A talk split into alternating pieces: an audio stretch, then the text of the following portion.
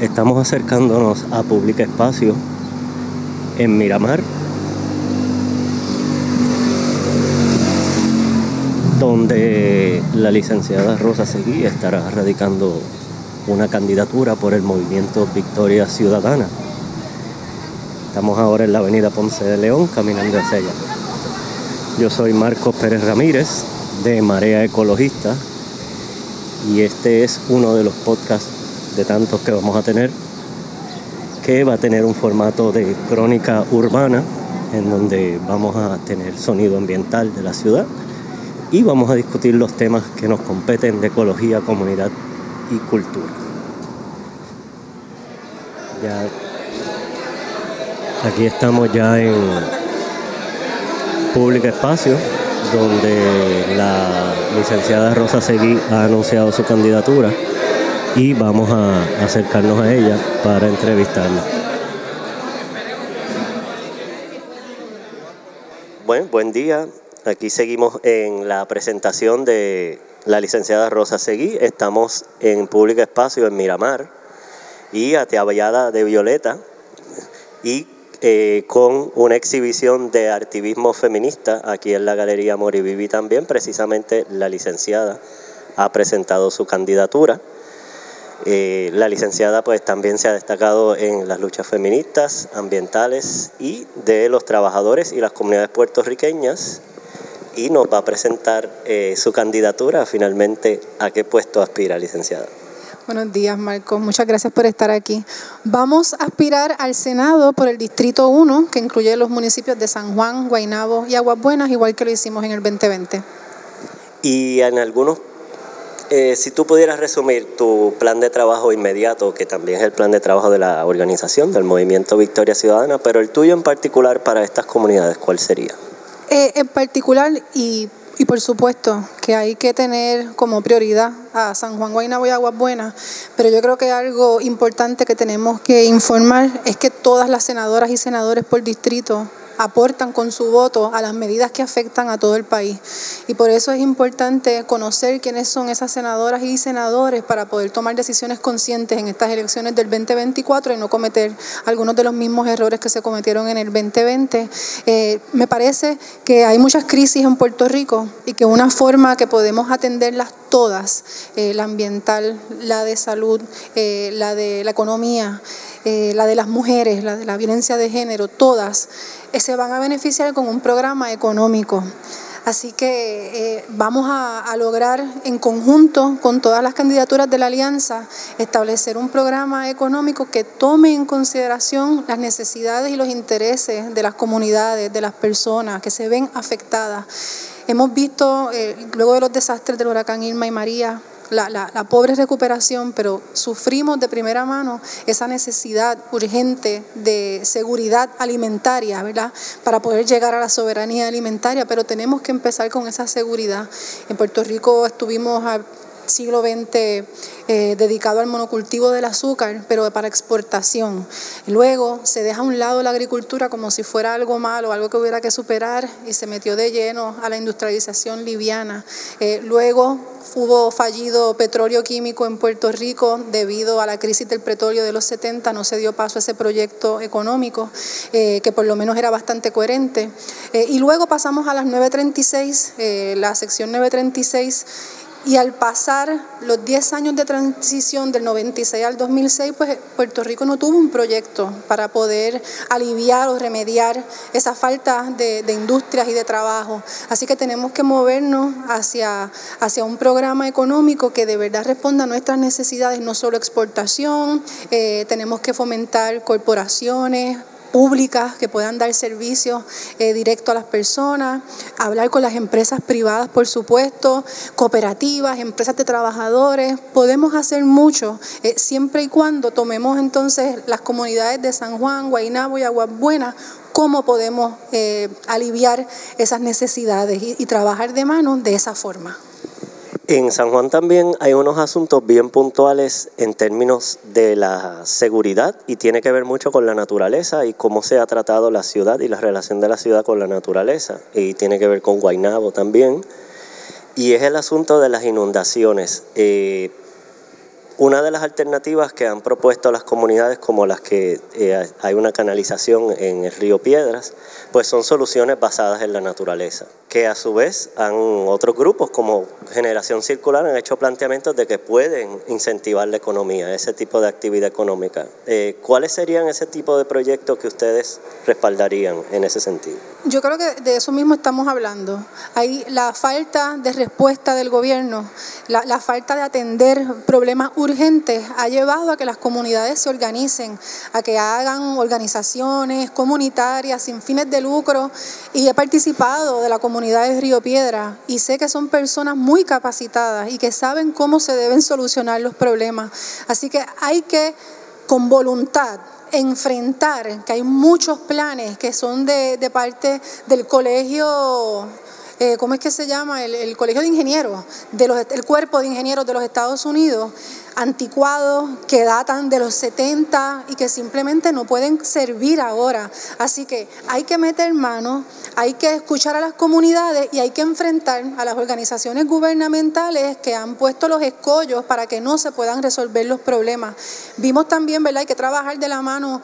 Eh, a, nivel archipiélago debido a que también hemos escuchado que muchos de los problemas en los acueductos es por falta de limpieza y mantenimiento. Entonces, pues el, el problema no es de hoy, el problema viene primero con los despidos de la ley 7, luego la paralización económica de la ley 66, cada vez que hay retiro de empleados se declaran vacantes, no se llenan, así que tenemos un problema real que tenemos que atender integralmente.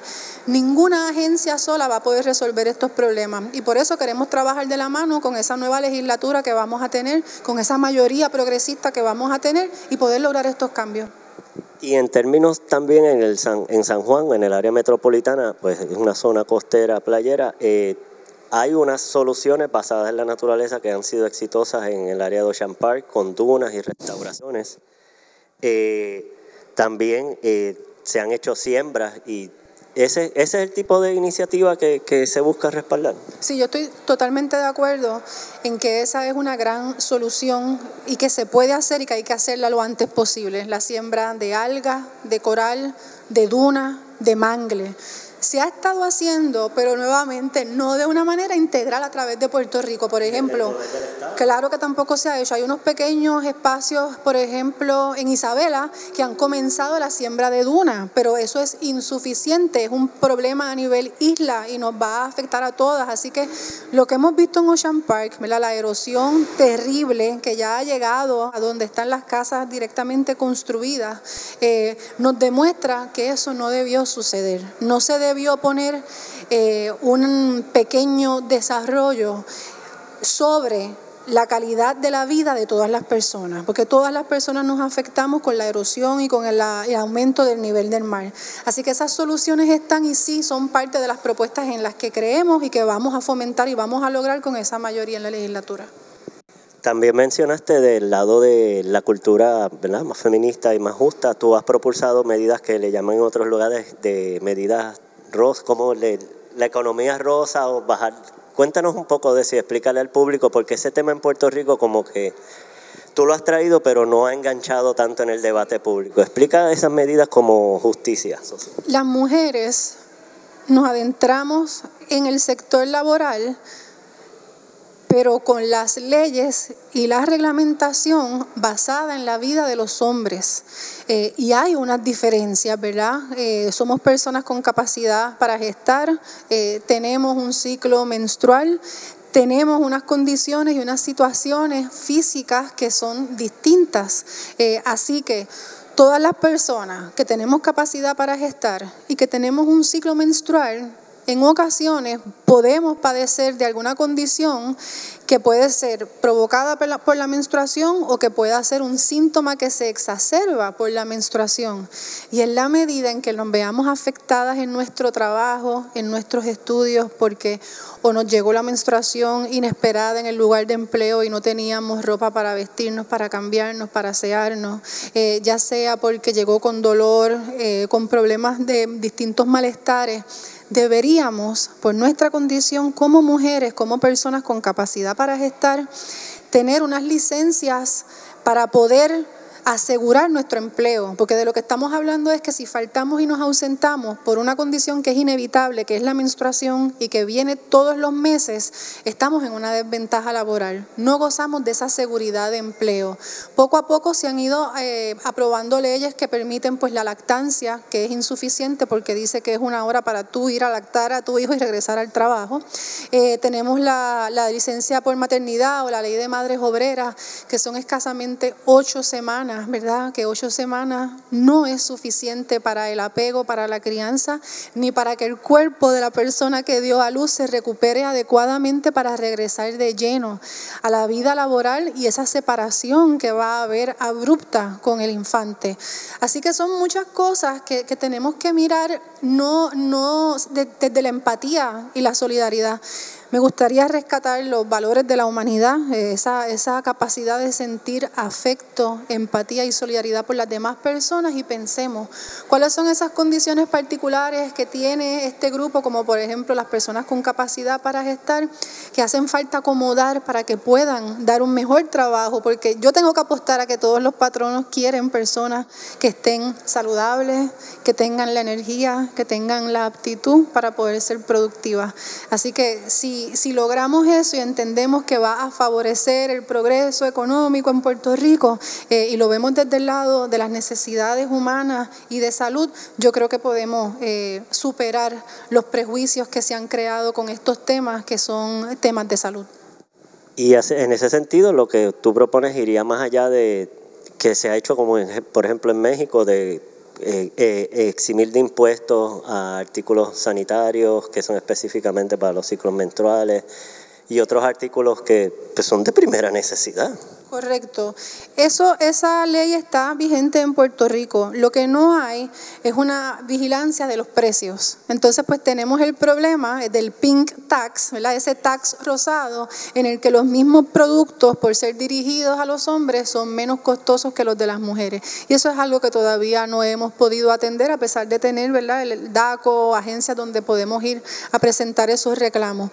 Eh, pero nuevamente hay una resistencia en la legislatura actual atender todos los temas que estén relacionados con el discrimen de género y con el género, eh, por esos prejuicios terribles que tenemos de los grupos conservadores y de derecha, como por ejemplo el Partido Proyecto Dignidad, en alianza viciosa con el Partido Popular Democrático y el Partido Nuevo Progresista, donde se juntan y no solo aprueban leyes que quieren quitarnos derechos y libertades democráticas a las mujeres y a grupos minoritarios como es la comunidad LGBTIQ, pero que directamente también votan en contra de dar paso a buenas medidas o presentan medidas terribles.